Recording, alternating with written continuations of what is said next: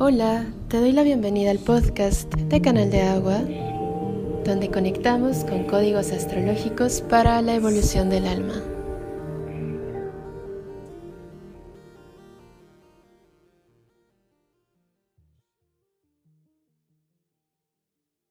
Hola, ¿cómo estás? Te doy la bienvenida a este episodio. Eh, aquí vamos a tomar un fragmento de la plática que tuvimos el día de hoy por Zoom sobre el taller de arcanos mayores del tarot. Espero que lo disfrutes mucho. Ah, entendido. Este, de enero para acá eh, tomamos este trip, ¿no? Este, me cuesta mucho llamarlo curso, o sea, siento que más bien es facilitar, porque curso siento que es como que te vamos a, vamos a dar algo prefabricado, ¿no? Así como si hablamos como, como clase, como institucional, como que hay un conocimiento y, y realmente, o sea, sí, pero no. Para, esto es un viaje personal, o sea, como facilitadoras, con, vamos a ver, hay un montón de facts, este, te damos como, o, o les damos, o les da, yo no estoy aquí, este, les da toda esta información pero realmente esa información cambia la manera en que se integra a cada una de las personas. Es por eso que en mi cabeza es como, es facilitar la información y más o menos como si te overwhelmeas, como direccionar, ¿no? Pero realmente no hay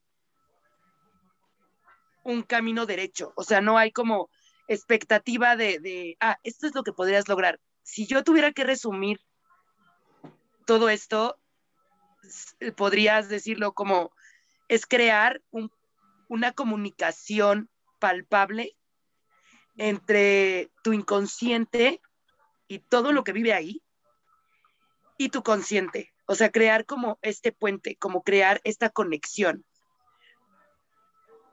Long story short, evidentemente el inconsciente o subconsciente no funciona como el consciente, ¿no? Es, el consciente pues es cómo nos movemos en el mundo, ¿no? Que no siempre está muy cool.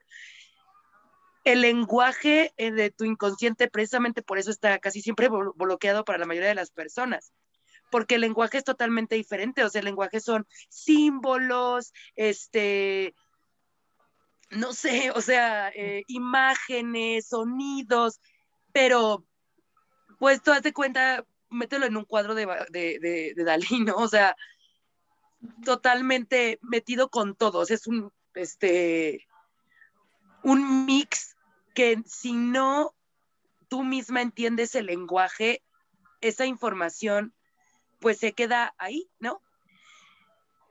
Que muchos vivimos con esa información ahí y no pasa nada. El problema es cuando estás haciendo trabajo de sanar, en mi caso, ¿no? Llega un punto en que la terapia tiene un límite, porque trabaja con mi consciente. Y cuando hay cosas que ya no llego, o sea, que dices, güey, estoy yendo a terapia, como bien, me tomo mi agüita, duermo mis ocho horas, pongo límites, este, y aún así hay todavía un, o sea, sigo teniendo este ataque de pánico, sigo teniendo esta, o sea, sigo sintiéndome insuficiente, sigo teniendo este síndrome del impostor que no, aunque me repita todos los días, soy maravillosa, lo tengo, tengo la personalidad, no acabas como de de agarrarlo, ¿sabes? Y fue cuando llegó Bárbara y me dijo, hey, ¿qué tal esto? Y sí, y si te das cuenta que hay un montón de información en el inconsciente a la que yo no tenía ningún acceso y que ahora mismo sí ayuda un montón, toda la información, porque esto es como, es así un, un ciclo eterno, yo creo. Este, si esa información, esos pedazos de información que poco a poco voy sacando con la ayuda de, los arquetipos, que es lo que Bárbara te va, este, sí me va dando más información para empezar a sanar cosas que yo ni siquiera sabía que tenía, o sea, onda que hasta mi, mi memoria ha mejorado muchísimo. Eso he estado recordando cosas de mi infancia muy chiquita hasta con olores, ¿no?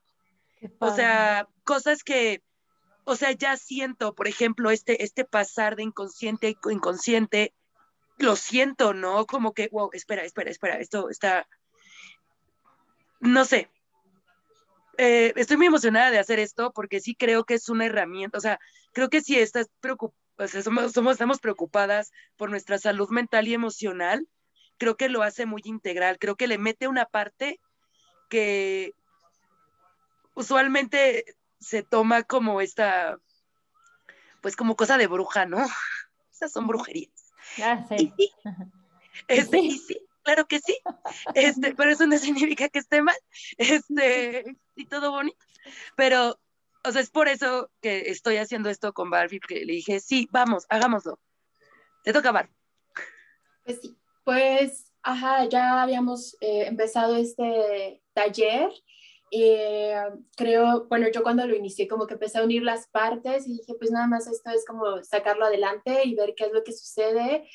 Y ahorita el twist que le está dando Lizzie me parece maravilloso al dar como individualmente este, el PDF para ir leyendo, para irnos metiendo en toda la filosofía que tenía Sally Nichols, porque pues ella estudió muchísimo eh, la filosofía junguiana.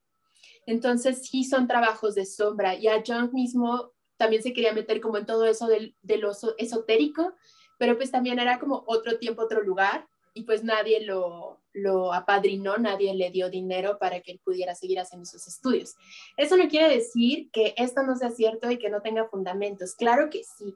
Y tiene fundamentos también este, de Egipto y tiene fundamentos herméticos y tiene fundamentos cabalísticos y tiene un montón de información que al consciente se le pasa por encima. Nosotros tenemos el consciente y el subconsciente.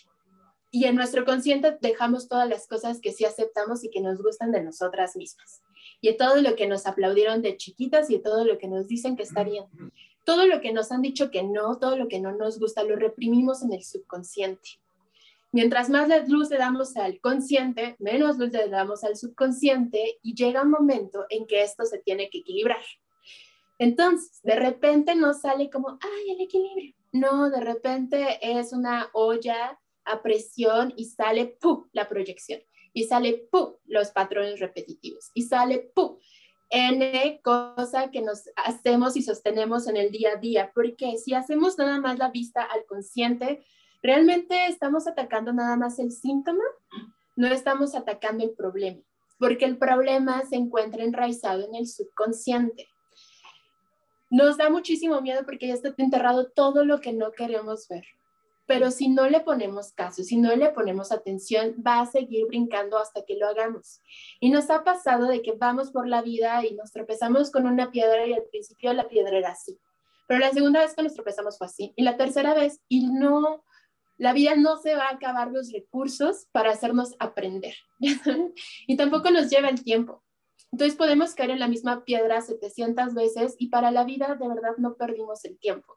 La cosa es que también venimos de una era cristiana donde nos dijeron que la culpa y el dolor y, no sé, el, eh, el, brillar estaba mal y, y, y, de verdad como todas esas cosas de que si no duele no sirve, la tenemos muy trabada en el corazón. Entonces también hemos romantizado como todo ese tema de, de dolencia y es el trabajo de sombra el que corta con eso.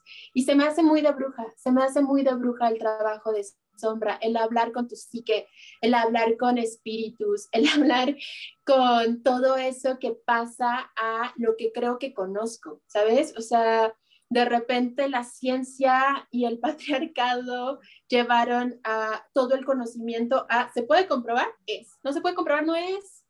Y hasta ahorita están habiendo estudios de que no solamente lo que vemos existe, ¿no? Todo esto del quantum y todo esto, pues de los átomos y que sí se pueden dividir y que dentro de ahí hay una energía que si juegas con ella y te crees muy chingón, pues vas y explotas Hiroshima, ¿no? Entonces, pues son cosas que son muy sutiles, muy poderosas y que están dentro de nosotras, alrededor de nosotras y nos permean. Nuestro consciente tiene una capacidad de de como dejarse impactar grande, pero a comparación del subconsciente es súper limitado. El subconsciente va en chinga y impacta mucho más allá de lo que tú ves. Tienes diálogos con otras personas antes de que te las encuentres en la calle. ¿Sabes? Ahí es como donde sintonizamos. Mm. Desde ahí es como, mira, yo cojo de este patrón, tú de este, pues vamos a tener una bonita relación tóxica y vamos a ver qué aprendemos. Si empiezas a ver qué es lo que está en el subconsciente y qué es lo que está pues frenando como el crecimiento o está como agarrando muy fuerte ese problema que quieres solucionar, lo empiezas a, trabajar en ti y empiezas a disfrutar tus relaciones como vínculos de crecimiento, no como sistema de proyección donde te enganchas y pues no sales. Bien, trabajo de sombra, me encanta, me encanta, me encanta, me encanta. Eh,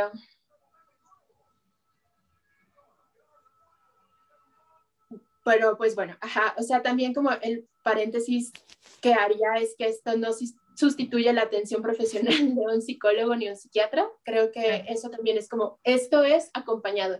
Yo igual voy con mi terapeuta y me encanta como que me traigan a tierra y yo de todas formas hago como mi propio búsqueda personal y pues nada, se siente realmente que es un trabajo en equipo, es un trabajo de yo no estoy esperando que tú me lo resuelvas, ni estoy esperando que nada más con que, no sé, de verdad estoy moviendo así con una cuchara todo lo que hay allá abajo para, para que esto vaya aligerándose, para que esto no tome más tiempo, porque también lo vamos dejando en generaciones, lo vamos impactando en nuestro mundo, cuando también nos damos cuenta de cuál es el impacto que tiene nuestro subconsciente y nuestro consciente y cómo nos impacta de vuelta, tomamos una nueva responsabilidad de nosotras mismas y lo que hacemos en el exterior.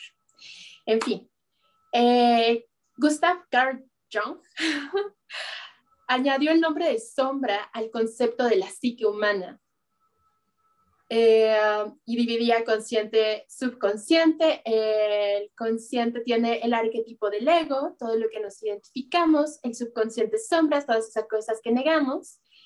Y mm, el trabajo de sombra es revisar, sacar todos esos traumas, miedos, sentimientos y emociones que decidimos no mostrar, ponerlos bajo como el sol y empezar a ver pues qué, qué sucede y qué va brillando de cada uno, porque hay algo también aquí donde se pone mucho muy místico, que es cuando se compara este trabajo de sombra también con los trabajos alquímicos que se hacían antes y con el sacar el oro y con el pues sí, o sea, eh, la piedra filosofal y todas esas cosas, pues hablaban de lo que teníamos adentro, hablaban de los cambios energéticos que podían hacer. Cuando tú revisas tu sombra y empiezas a sacar de ahí las cosas que no te gustan y empiezas, pues híjole, como a mediar, porque tampoco es como que vayamos a pasar todo y le vayamos a quitar su cualidad a la sombra, la sombra tiene que seguir ahí. La sombra es súper necesaria y es súper importante y solamente vamos a ir a revisarla, pero la sombra es súper sensible o sea, yo aprendí a querer muchísimo mi sombra, casi, casi también como a, a, naranjazos, porque si tú llegas con toda la luz de la conciencia, es como si velaras eh, todo ese, se quemara todo ese espacio. Tienes que llegar como súper tranquila, súper calmada, súper humilde y respetuosa a este santuario que vive dentro de ti para que este lugar te muestre. O sea, no es diferente. Y ahí es también donde hay muchísimo rechazo, porque si tú le quieres imponer algo a tu sombra, la sombra sabe jiu-jitsu.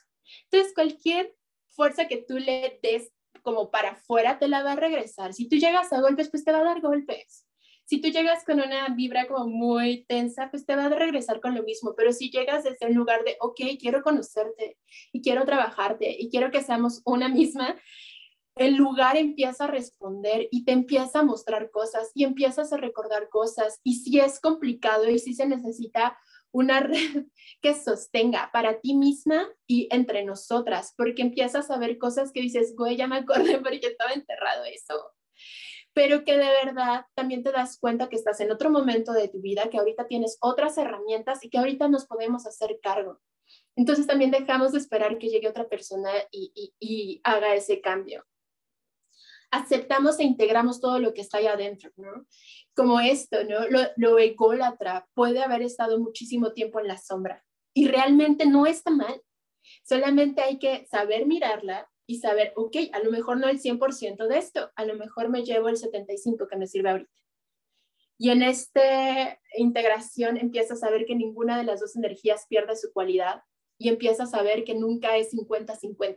Eso no es el equilibrio, eso es estático. El equilibrio es 60-40, el equilibrio se está moviendo constantemente y tú misma eres tan mutable que diario hay una diferente energía y un diferente color como para enfrentar la vida, como para ir externando y el trabajo de sombra hace, o sea, es que ni siquiera lo tienes que decidir tú. El trabajo de sombra es tan noble y, y, y eso, conocer y darle esta, este permiso a tu sombra para que haga todo ese trabajo, va haciendo que todo se acomode. Híjole, es que no sé cómo explicarlo bien. Ahorita va a terminar de salir.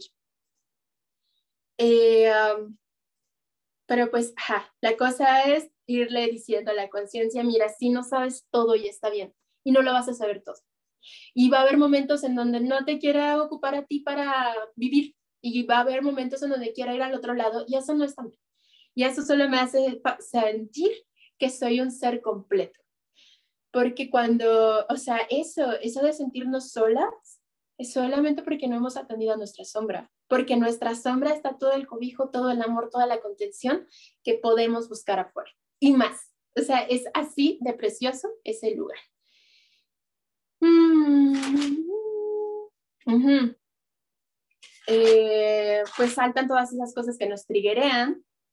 Eh, este taller es casi como pues eso, es, es paso a paso ir sacando cada, em, pues como, como, como es que no es necesariamente un trauma, pero es ir sacando algo que no has visto en ti para ver cómo se puede trabajar. Eh, acá tengo otras cosas. Entonces, el bosque, la naturaleza, o sea, el trabajo de sombra es súper natural. La noche es el trabajo de sombra constante de la vida. Eh, ver que todo tiene un proceso y ver que todo tiene un principio y un fin.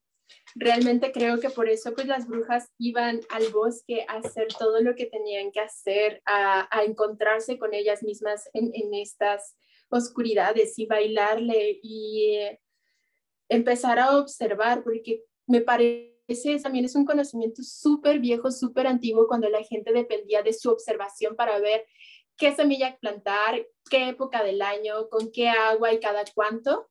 O sea, el entender tanto la naturaleza los hacía entenderse también ellos mismos. Y ahorita estamos muy separados de eso. Entonces, pues claramente hay una parte que está brincando así por botones porque pues también tenemos la psique colectiva, ¿no? Entonces, Jung decía que nacemos con esta mermelada colectiva de, llena de arquetipos y de mitos, y aparte tú en tu vida diaria vas tomando de tus experiencias y lo que te hayan enseñado tus papás. Con todo eso haces tu consciente y tu subconsciente. Y estos son como mapas de cómo llevar tu vida y cómo llevarte pues de forma normal con la sociedad. O sea, tampoco está mal, tampoco es algo que vamos a recriminar, es solamente algo que vamos a acomodar para que nos funcione a nosotras, para que nos sirva. Eh, Como la psique no habla en palabras, habla en conceptos y eso es lo que es un arquetipo. Un arquetipo es una figura que se ha pulido muchísimo y que le puedes poner estereotipos, o sea, un arquetipo es como el de la madre, el de la muerte, el padre, eh, el malo, el bueno, todas esas figuras que las sabemos desde infantes, sabes que no nos lo tienen que decir. Todavía les podemos poner como estereotipos de la madre abnegada, la madre mala, la madre, en fin. Y eso ya es lo que vamos a revisar con ese trabajo de sombra, todos esos arquetipos que ya tenemos dentro de nosotras ¿Cómo los tenemos? Vamos a cuestionarnos qué es lo que hemos hecho con ellos, cómo nos dejamos influir a través de eso, porque no pasamos hay muchas cosas que pasamos por alto por creer en la conciencia que hay algo más importante o creer en la conciencia que eso que nos dijeron ya está bien. Entonces, el trabajo de sombra también lleva muchísimo a cuestionar. El tarot, eh, en esto me parece como supremamente mágico porque ya trae un mapa. O sea, no es como te vas a meter al bosque y pues bueno, mira la bendición. No, no, no, no. Dentro de ese mapa, o sea, dentro de ese bosque hay un mapa que te lleva de principio a fin, que te dice, mira, pues vámonos juntas, eh, no te preocupes, eh, no, no te asustes tanto y nos va mostrando uno a uno cuáles son los arquetipos eh, a trabajar, empezando con el loco. El loco es el comodín. El loco es el comodín, él puede y es el único en todo el mapa de los arquetipos que puede moverse. Para que nos recuerde eso, ¿no? O sea, nosotras somos el loco y podemos llegar con el mago. Y empezar a ver qué es lo que el mago saca de nosotras. Empezar a ver dónde ocultamos cosas, dónde queremos transformar cosas y dónde le añadimos a la vida magia.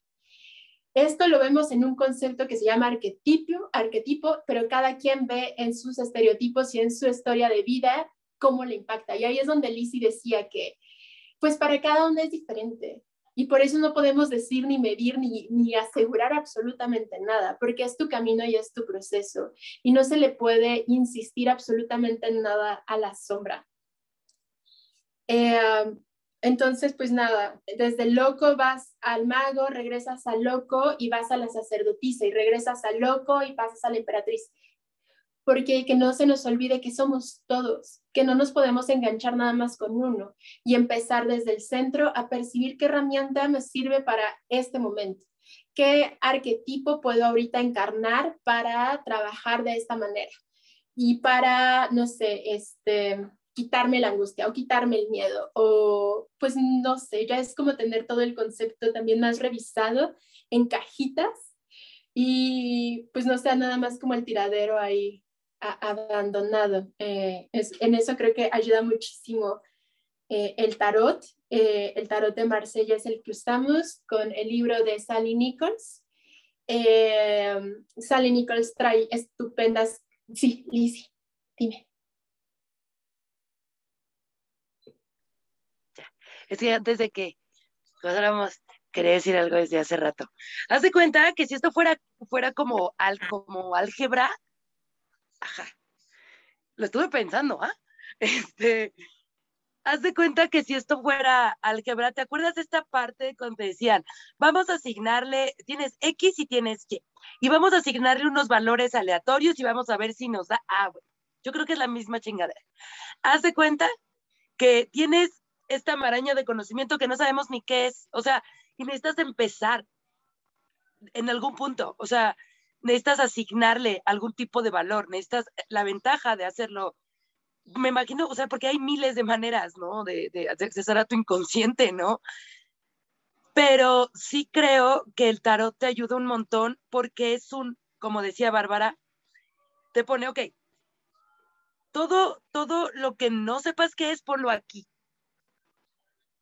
Y y es, vamos a llenarnos de información de inicio puede sonar así, ¿no?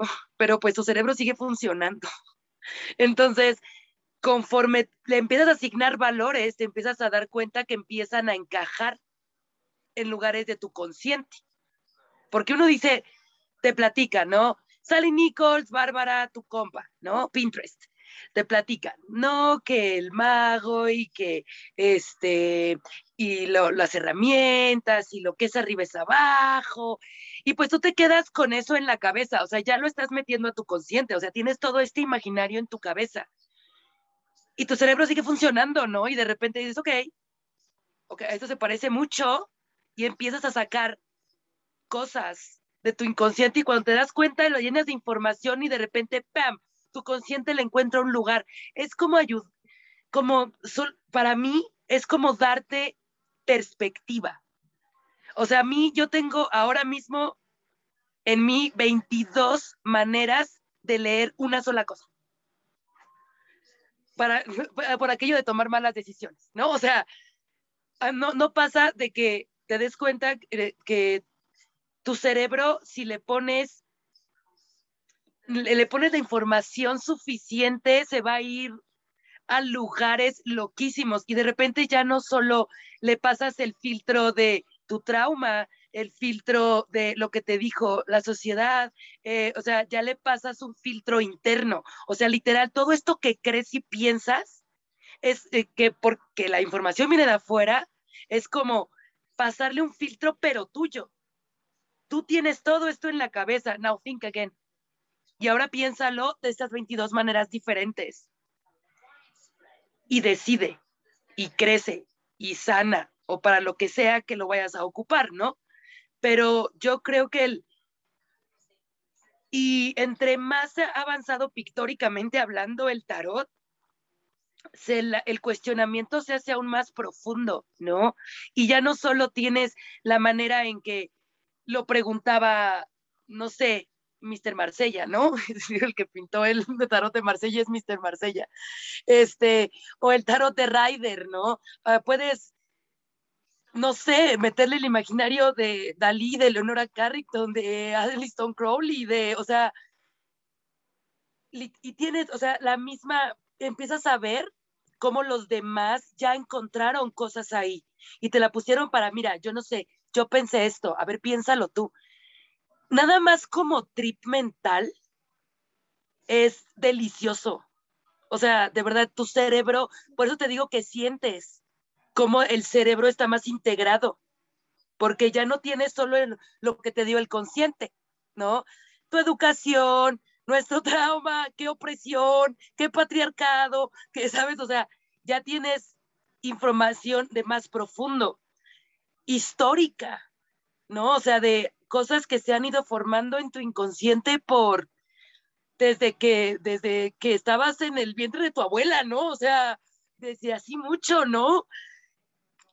O sea, esto es antiquísimo. Y si ya empiezas como a arrastrar todas esas perspectivas, toda esa manera en que la, la, gente empezó a ver lo que tenía dentro de la cabeza y lo aplicas a tu vida, te das cuenta que, para empezar, la capacidad de tu cerebro es impresionante. O sea, es a mí sí me dio como, llama mucho mi cerebro y ahora estoy como, oh, te amo, eres inteligente. Este, pero además conectas, o sea, esto es un trip. Los arquetipos vienen, vienen casi casi del inconsciente, bueno, no, vienen del inconsciente colectivo. Te das cuenta que empiezas a cuestionar mucho de ese inconsciente colectivo y en plena era de acuario, en este momento de cambio, de, de mundo pospandémico, creo que hasta estamos obligados a pensar diferente, ¿no? O sea, y sí te da, sin volverte como progre, sí creo que más bien es, es de cuenta que es como una pandemia cerebral, es bajar la velocidad lo suficiente para ver todas estas perspectivas porque evidentemente hay un antes y un después, ¿no? Y después, ya, ya una vez que sabes cómo, o sea, la capacidad que tiene tu cerebro, ya no vas a ir por la vida, o sea, es imposible, o sea, de verdad lo he intentado, actuar las cosas así como, oh, voy a pensar esto de inicio, ¿no? Te tardas mucho en tener un prejuicio, te tardas mucho en enjuiciar, te tardas mucho porque le, le pasas todo eso, ¿no? O sea, hasta, hasta toda tu carta natal, ¿no? Y y esa información creo que ay, en un mundo que nos da un montón de información que no sirve para nada, creo que el aprender a recabar esa información desde nosotros mismos es algo que le deberían enseñar a los niños junto con, no sé, a caminar, O sea, de que toda la información y conocimiento y así que necesitas de lo que tú necesitas está dentro de ti, no lo vas a encontrar afuera. Y creo que esto nosotras que ya tenemos avanzada la vida, este, meterle a toda esta ecuación la información de tu subconsciente para tener como más textura, no sé, es algo a lo que sí le dedico seis meses. Ya acabé. No, está fabuloso, muy maravilloso, muchas gracias. Sí, sí, totalmente, sí, totalmente. Y te empiezas a trabajar como tú misma, como todo lo que tú eres, con todo lo que tú eres. Y desde ahí es una, sí, sí, exacto. Yo también le dedico toda mi vida a poder seguirme conociendo y seguir a, como viviéndome, ¿sabes? Sabiendo quién soy para seguirme viviendo, ya no desde lo que me dijeron que tenía que hacer. Y es que ahí es donde está lo poderoso de la psique y lo poderoso de, de los arquetipos, porque el subconsciente crea lo que cree, ya sabes, o sea, tú vas por la vida creyendo lo que tu subconsciente cree. Y si nunca has revisado la figura de la madre, del padre, bla, sigues como sostenida en, este, en esa maraña que entre muchísimas millones de personas pusieron ahí, que es menos de lo que es para ti. Y este taller lo lleva a que para ti digas, ok, para mí, ahorita, porque así de particular es, es esto y así, y asá, y asado.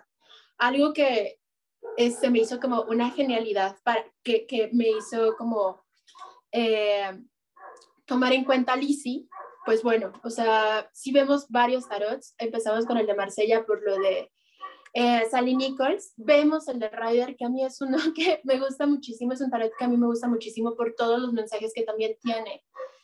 Y también, pues ahora tenemos estas cartas porque no salimos de lo binario, ya sabes. O sea, vamos creciendo, vamos avanzando. No, nuestros conceptos tienen que ir siendo adecuadas, adecuados a la época y a nuestro contexto. Entonces nos encanta irle metiendo como más imágenes y más propuestas para que tú digas, mira, en este abanico, ¿qué es lo que me gusta? Y eso también es como una gran, gran, gran posibilidad. El tarot lo lleva como en tres reinos con Sally Nichols. El primer reino es donde vemos cosas súper cercanas, súper cercanas que te han marcado. A todas nos han marcado. Te digo, o sea, esta figura de el masculino, el femenino, la madre, el padre. Em, no recuerdo, más de la primera. Está también el ermitaño, está cómo te comunicas, está desde qué punto recibes esa comunicación, en el segundo reino vemos el equilibrio. Eso tú cómo lo filtras. Y en el reino 2 estamos como de, ay, así, ay, asado, ay, asado. Y en el reino 3 es como lo gestas después de eso. Después de haberlo filtrado, tú cómo lo expresas al mundo. Y ahí es donde sí vimos nuestra suerte. ahí es donde sí, o sea, desde el principio se mueven cosas. Desde el principio decimos, güey, ya, ya, pero aquí estoy otra vez. Y es, este, pero en el último reino de cómo lo gestas es donde empiezas a ver, ok, o sea, ya no estoy echándole la culpa ni la responsabilidad a alguien, ya no estoy señalando a nadie, ya me tengo que hacer responsable yo, ya es complejo, ya es complejo, pero vale totalmente la pena empezar a, a escucharte y como a darte todo eso que necesitas para que pues no hagas, si es que sí se puede llegar a eso, de que todas tus acciones estén bien cimentadas en tu consciente y en tu subconsciente, que no vayan en contra de ninguno. Y eso es lo que apela a este taller. Pero eso no se puede hacer como de, ay, mañana, ay, no sé, dos horas. No, si es como, pues de tomarse el tiempo, si es de escucharse, si es de tomarse en serio, es un compromiso para una misma, de tener tu libretita y anotar todo lo que te triguea y preguntar por qué, y por qué, y por qué, y por qué, y en qué arquetipo, y cómo lo voy a perdonar, y cómo lo voy a empezar a, a gestar ahora que lo sé. Y de verdad que hace una total diferencia, también te vuelves súper empático y amoroso contigo mismo, porque empiezas a ver todo lo que ya cruzaste, empiezas a perdonar a todos los que pues, te cruzaron, porque pues cada quien su contexto, sus herramientas y, y, no es como una forma de justificar, pero sí es una forma de aligerarte tú misma la vida. A mí eso es como una gran posibilidad, o la que me enamora de este taller, que, que cada vez pues en esta espiral de aprendizaje vas dando como una vuelta más y la vas sintiendo, vas sintiendo como el vértigo de, ay, viene la vuelta. Pero pues no sé, sabes que en esa vuelta puedes como saltar los bracitos y agarrarte fuerte. O ves a tu tribu que estamos todas así de que vamos llorando, pero aquí estamos y nos reímos de lo que sucedió. Y sí veo, te digo, a las brujas en la noche con su coven, hablando de esto, pasando la información. Los mitos son súper porque igual tienen la misma voz que los arquetipos, o sea, son conceptos que se meten en la mente y si no los cuestionamos, o sea, pues bueno, el cristianismo, ¿no? Es el mito quizá más, este, más famoso ahorita, pero también darle una revisada, qué significa cada una de las cosas y qué significado le quiero dar yo. Y de verdad, de verdad, hace toda la diferencia en tu actuar. Ahora sí, Lizzie, ¿hay algo que quieras? No, perdón, estaba contestando acá, perdón. Y pues nada, eh, ah, la tirada es que nos veamos, ya viendo leído como el capítulo, platiquemos qué nos hace sentir, qué nos mueve a cada uno. Eh, yo siempre voy a montar rider, porque pertenece mucho. Eh, yo, yo siempre doy clases con ese, eh, con ese deck porque siento que despierta muchísimas cosas de las que no somos conscientes. Entonces se van germinando ahí como de, mm, en silencio y me gusta mucho. Eh, le metemos también astrología, que ahorita quisiera hacer como un paréntesis astrológico que te va a volar la cabeza, Porque pues cada cosa que íbamos viendo como que al inicio de cada clase lo íbamos comparando con el clima astral de la semana. Entonces había algo con lo que nos podíamos empezar a afianzar para empezarnos a mover, porque la astrología también es arquetípica, ¿sabes? La, astrología y el tarot también le hablan al subconsciente. Si lo tratas de concientizar mucho, la verdad es que pues es muy probable que nos decepcionemos porque no va a haber una forma lineal y, y no sé, como muy física que nos compruebe que la astrología es cierta y yo estoy segura de que nadie aquí duda de su veracidad y no necesitamos verla. Entonces, todo eso va cayendo, vas viendo cómo el universo siempre también te está acompañando, vas viendo que todo está como muy abrazado. Eh, y pues nada. Eh. Hola, me quedé pensando ahorita en eso que dijiste de que es arquetípica, ¿no? Y me quedé pensando justo en eso de los arquetipos. Discúlpenme, por favor, de mi vida de consumidora de cannabis. Este, y me quedé pensando en dos cosas. La primera, yo sí algo amo de impartir es, bueno, ahora de impartir esto contigo y de tomar el curso y de tomar y de los círculos, es que tienes con quién tener estas conversaciones. O sea, a veces siento que las interacciones con el mundo, o sea, cada vez noto más que tengo muchas interacciones que podrían resultar sumamente banales y es bonito y está bien. Pero yo sí necesito en mi vida con quién ponerme a filosofar del origen del universo, güey. O sea, me es importante y por eso me quedé pensando. Les voy a decir, Virginia Woolf, cómo, cómo me vino todo este bola de pensamientos. Me quedé pensando en mi clase de inglés que doy el martes, la chava es este, maestra de diversidad y equidad de género. Entonces, estamos leyendo en inglés un libro que se llama The Black Women, este, que básicamente es como la historia de la mujer negra en la sociedad, ¿no? Y me quedé pensando, ahí leí que, que la mujer de la que venimos todas la Eva, ¿no? Que sí existe, que es la mujer más antigua, ¿no? Y que es negra y venía de, y tiene el este, ADN mitocondrial. Básicamente el ADN que nos compone a todos viene de una mujer negra. Este, toma eso, es supremacy. Y este, no, no, sabía eso. ¿Ven cómo se yo presión? Bueno, el punto es que me quedé pensando en eso, ¿no? En los arquetipos y en cómo necesitamos porque es así, o sea, nuestro cerebro tal cual es ahora, para empezar, solo lo han estudiado vatos, o sea, en su mayoría. O sea, o lo que está publicado. Quizá ha habido muchas mujeres, pero la verdad es que por el acceso a la educación no creo que sean tantas.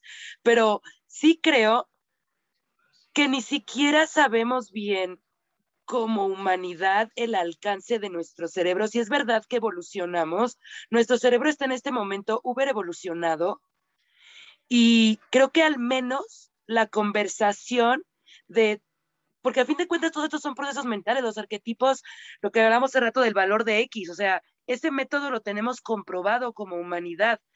Poner dos ejemplos, nombrarlo y eso lo hacemos con todo en la vida, ¿no?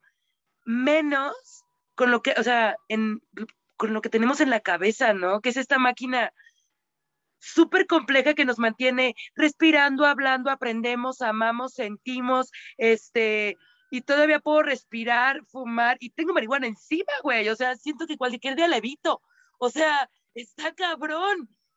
Y ni siquiera, hemos, o sea, siento que haya suficiente conversación acerca de, o sea, es más, qué pendejo que, que en la astrología en lugar de tener la conversación de por qué te funciona la astrología, por qué te funciona el cristianismo, por qué te funciona, o sea, y ver y comprobar y, cotejar los diferentes procesos mentales. Si cada uno tiene su brillo para poder darle la razón a eso, necesitamos ver cómo, por qué nos funcionan las cosas a cada uno. Ahí realmente vamos a ver cuál es el brillo de cada uno, pero es un trabajo. O sea, me decía alguien, eh, cada vez que hablo de feminismo, me dice, pero ¿cuánto va a tomar? Y yo siempre le digo, no, así, esta es una conversación que he tenido con la misma morra diez veces, ¿no? Es muy desesperada ella. Es escorpio. Este, muy desesperada. Y este, y yo le decía, no, pues es que está cabrón que no le pusimos un timer al patriarcado, ¿no? Lo dejamos correr por dos mil y cacho de años, ¿no? Y ahora que una viene a hacer el cambio, ¡ay, te apuras! Porque yo estoy traumatizada. No, a ver, dame dos. ¿No? O sea, esto es un proceso, pero en algún punto hay que empezar el proceso. Yo creo que por eso no cejar en el intento y, y pues sí, o sea, no sé, para mí tener solo esta conversación ya se me hace como hacer uso del cerebro evolucionado que nos tocó. O sea, el ya estar explorando estos lugares, ¿no? Sí, desde el privilegio, sí lo cuestionamos, y por supuesto, pero hay que tener las conversaciones y nosotras como morras más tenemos que estar teniendo estas conversaciones porque nadie nos invitó a la conversación. Entonces, hay que armar los espacios para tener estas conversaciones. No importa que seamos una, dos o quince, mientras seamos, ¿no? Perdónenme, ya igual voy a medir mi consumo. No, muy precioso, muy precioso, de verdad que sí. Y también creo mucho en sostener el espacio que no hay nada más precioso que sostener el espacio. Para que estas cosas sí sigan germinando, pues no va a ser de un día para otro, es, es diferente y lo diferente todavía nos da temor. Entonces, vamos poquito a poquito, vamos tomándonos las manos y vamos viendo cómo nos va cambiando esta la vida, porque aparte, dime si no es cierto. yo también yo voy a intentar. No solamente te sanas tú, esto del de, la psique eh, es como tan energética, tan grande, tan sin forma, tan permea todo, que mientras sanas tú sanan las que están al lado de ti, y las que vienen y las que estuvieron. Entonces no es lineal, aquí es para todas, y tú lo haces y de verdad que no tienes que llegar a, a, a decir nada, porque de verdad desde tu actuar se ve. Es algo que se queda como tan dentro que se nota y se sigue esparciendo. A mí me parece muy bellísimo, muy bellísimo que se tome.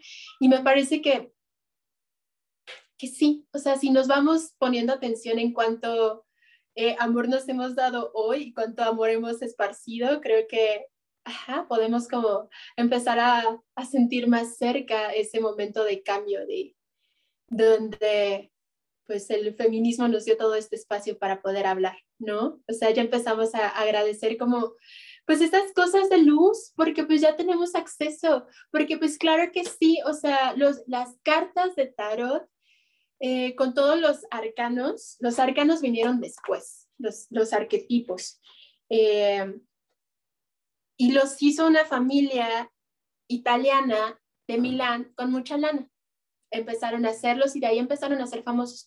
Por eso pasaron eh, eh, la Edad Media y, este, y la cacería de brujas y, no se quemaron todos los escritos. Y bueno, los que pues se quemaron, hubo varios que los anotaron como en estos mazos porque ya era conocido que en, en las fiestas de Alcurnia pues se hicieran estos trabajos de adivinación, entonces no les cuestionaron tanto que tuvieran como mazos nuevos y diferentes. Y ahí es donde iban anotando como, pues, ilustraciones donde ajá, o sea, se mandaba el mensaje sin texto. Entonces, sí viene de algo muy, muy, muy privilegiado. Y hasta Ryder, que fue eh, quienes imprimieron el primer tarot, se empezó a democratizar. Y también se empezó a llevar el tarot como lo conocemos hoy en día. O sea, sí tenía como su onda adivinatoria, sí tenían sus mensajes pero realmente no tiene una base tal cual. Y a mí me gusta muchísimo eso porque siento que tiene del contexto de todos. Y cada vez más, porque cada vez hay más ilustradoras, más ilustradores haciendo su propio deck. Y a mí eso me parece fantástico porque son más puntos de vista, más, más y más. Y me parece una maravilla y una delicia el poder estarlo viviendo y estarlo compartiendo. Y esto no solamente lo hacemos por nosotras, sino por las que vienen. Y me da emocioncita. Creo que esa es otra parte que también yo amo, este, o sea, es muy completo también por eso, pero quiero hacer un disclosure para esto. Yo tengo el Venus en Cáncer. Este, pero a mí esta discusión del documento, o sea, ya sí arquetipos, el documento, o sea, el momento histórico que retrata cada una de esas cartas,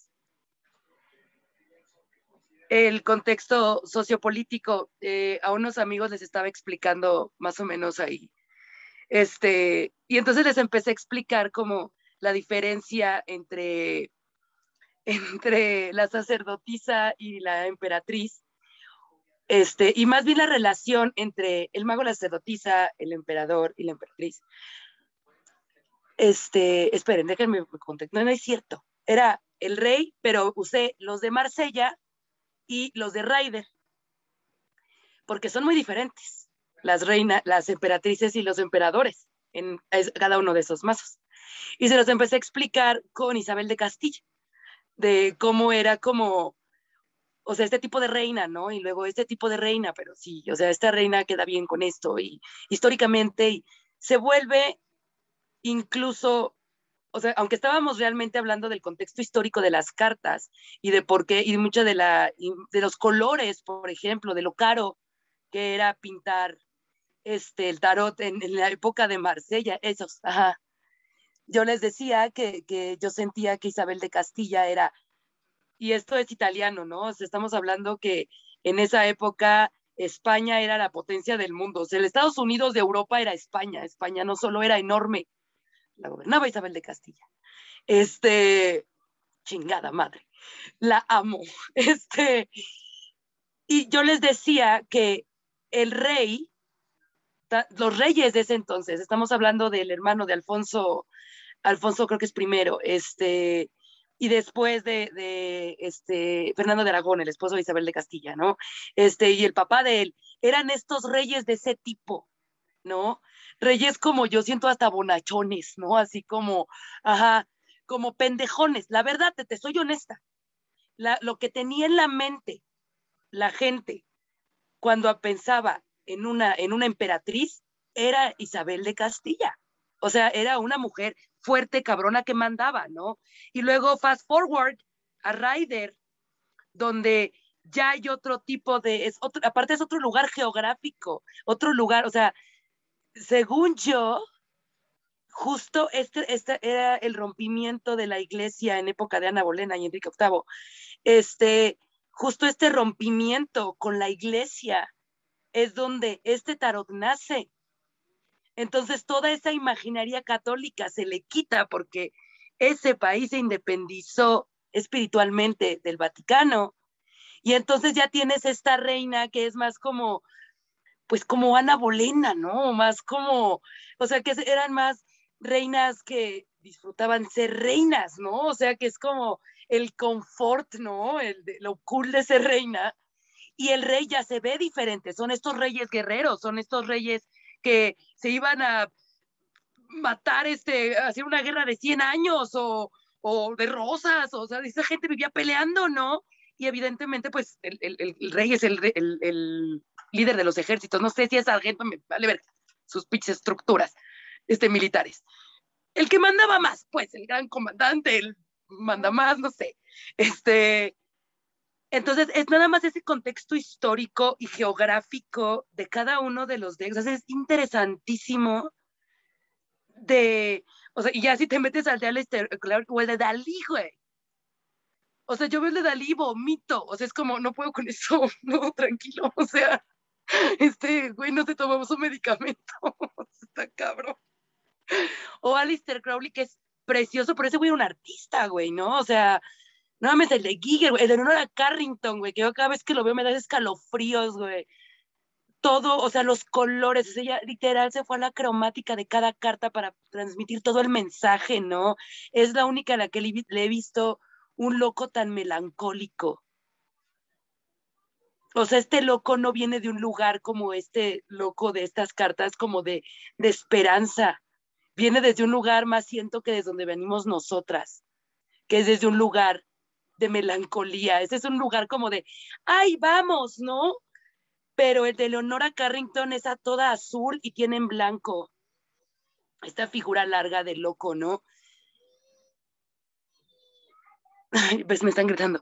Este, y es más como, esta como nostalgia, como melancolía, como decir, es que tengo que hacer esto, ¿no? O sea, su gesto, su vibra, su, es todo. Pero bueno, para empezar, Leonora Carrington era mujer, después venía, ella se acordaba muy bien de la guerra, no tuvo, sí, blanquita privilegiada, todo artista, pero sigue siendo morra, ¿no? Y todo esto se nota en su carta, ¿no? Y creo que eso es lo interesante, o sea, aparte de todo, creo que también el estudio geográfico y del autor de la carta, de quien puso, o sea, el, el, tarot que enseñó ese de los animalitos, esa es mujer, yo quiero que sea mi amiga, tiene el cerebro más precioso que existe. O sea, hizo un tarot con puros arbolitos y animalitos. Y lo hizo, o sea, es, cada, o sea, porque lo, descargué el PDF de ese tarot, porque no lo tengo, entonces lo veo. A mí me gusta verlo. Y este, y lo veo y, de repente hay cartas que digo, güey, es que, ¿qué le dieron en el cereal, güey? ¿Qué tanta libertad tiene que, o sea, es algo que realmente ella vivió, ¿sabes? Vivió el proceso tanto que puso todo lo que tenía ahí en el inconsciente. Qué precioso su inconsciente de esa mujer. O sea, no sé, esa es otra de las cosas que me gustan un montón de este taller. O sea, que puedo hablar de arte desde un lugar muy cool. Y ya. Qué preciosa eres. Qué lugar te escucho tan maravillada. Estoy muy emocionada por empezar este taller. Me encanta. Me encanta, me encanta, me encanta. Claro que sí, hay muchísimo, hay tela de donde sacar y cada, cada persona que llega aquí es una cosa preciosa. O sea, de verdad.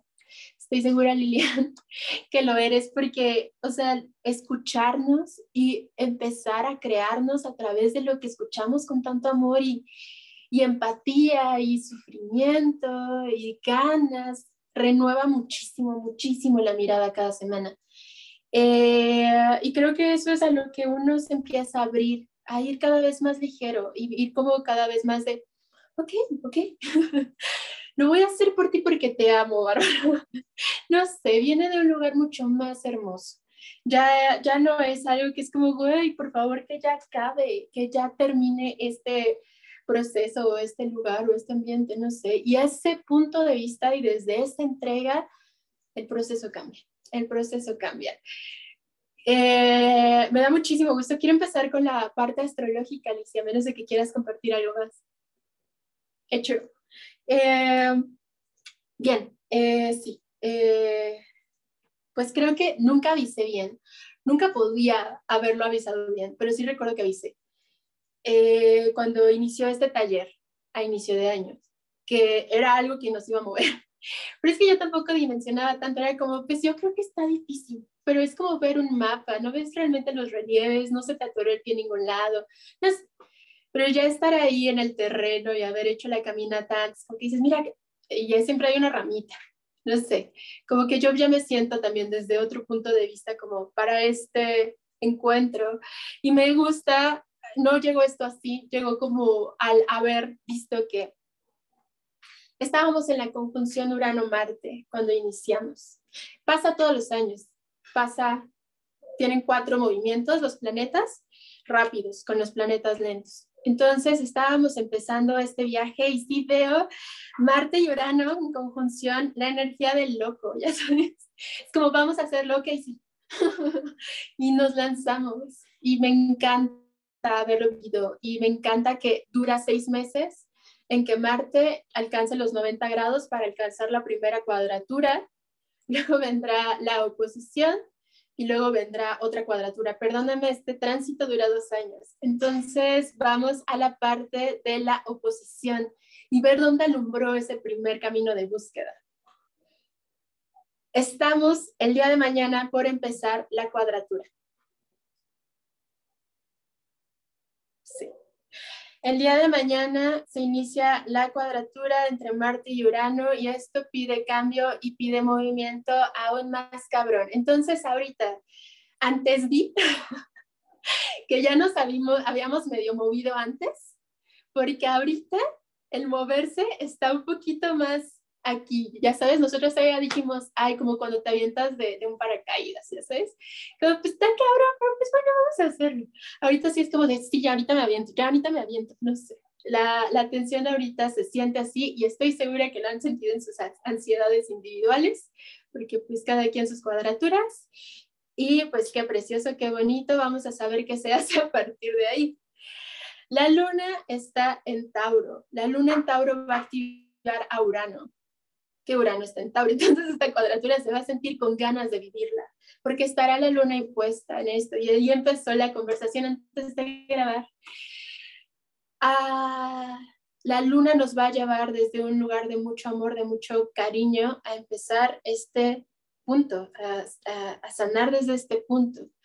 La luna va a empezar a ser balsámica en este signo, que a mí se me hace muy de la tierra, Tauro, a mí se me hace energía 100% de la emperatriz de, de Ryder.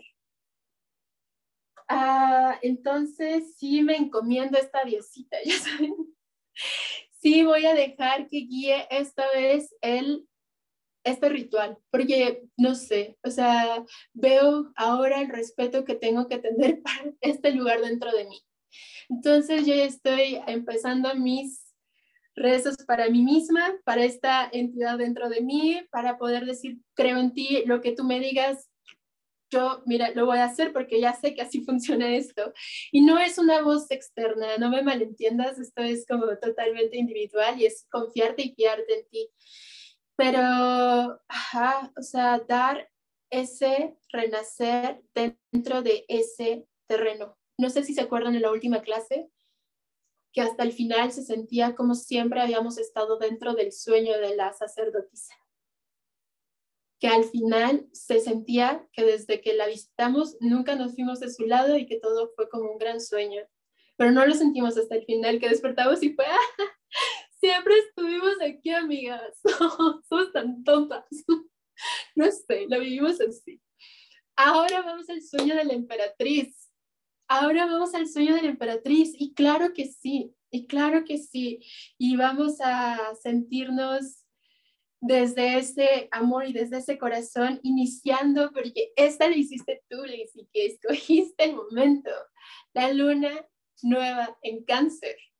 Es todavía, es abrirle la llave, porque bueno, Tauro necesita agua para seguir nutriendo y seguir naciendo. Estamos totalmente desde este lugar y desde ese cobijo se vive. Vamos ahora a un proceso, también siento que es como una gran bondad, porque aunque e, el universo nunca como que se lo pone de un lado, vive súper equilibrado, entonces donde está toda esta energía de la cuadratura Urano-Marte, está también el Sol haciendo un trino a ese mismo Urano. Entonces hay un cambio en la conciencia, hay un cambio desde el corazón o sea, se abre totalmente la conversación desde nuestro sol, desde todo lo que somos, desde todo lo que somos, a esta misma energía que, de la que ya estamos empezando a confiar, de la que ya sabemos que nos podemos fiar. Este salto se siente mucho menos incómodo si empezamos a volver a ver de eso que sí se está dando, ya sabes. Ahorita va a haber muchas cosas que no se ven y eso va a estar frustrando mucho.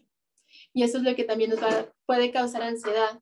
Pero este sol en Urano nos lleva a, o podemos verlo así, o verlo de otra manera. Y esa otra manera es algo muy tuyo, algo muy de, mira, a esto le voy a poner, y eso también es tuyo, Lizzie, intención. Eh, y mi intención antes de que empiece, porque no vas a decir una palabra. Y yo que, bueno, no sé, pero, pero muy sabio, pues. Y, y, fue como, ok, ok, va, vamos a ponerle una intención, vamos a ver todo eso que nos muestra el sol en el sextil como aras del cambio, ¿qué sí hay? Ahorita qué sí hay. ¿Qué hay dentro de mí? ¿Qué ganas tengo? ¿Qué sueños hay? Que ya no hay también. O sea, pues en el ver que sí hay, decimos, no, pues ya se acabó. Sí, pues ya.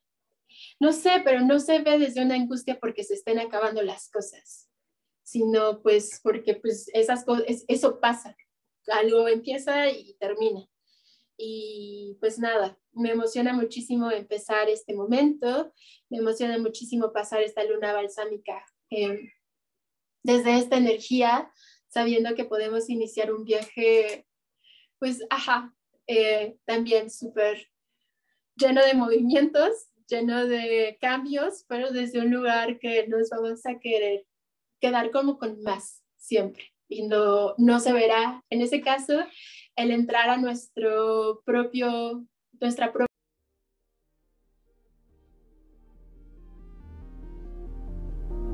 Espero que hayas disfrutado de este episodio y que sigas reconectando con tus canales de intuición. No olvides apoyarnos en nuestras redes de Círculo Canal de Agua, darnos like, compartir, comentar y revisar nuestros talleres. Seguro tenemos uno para ti. Nos vemos la siguiente luna. Adiós.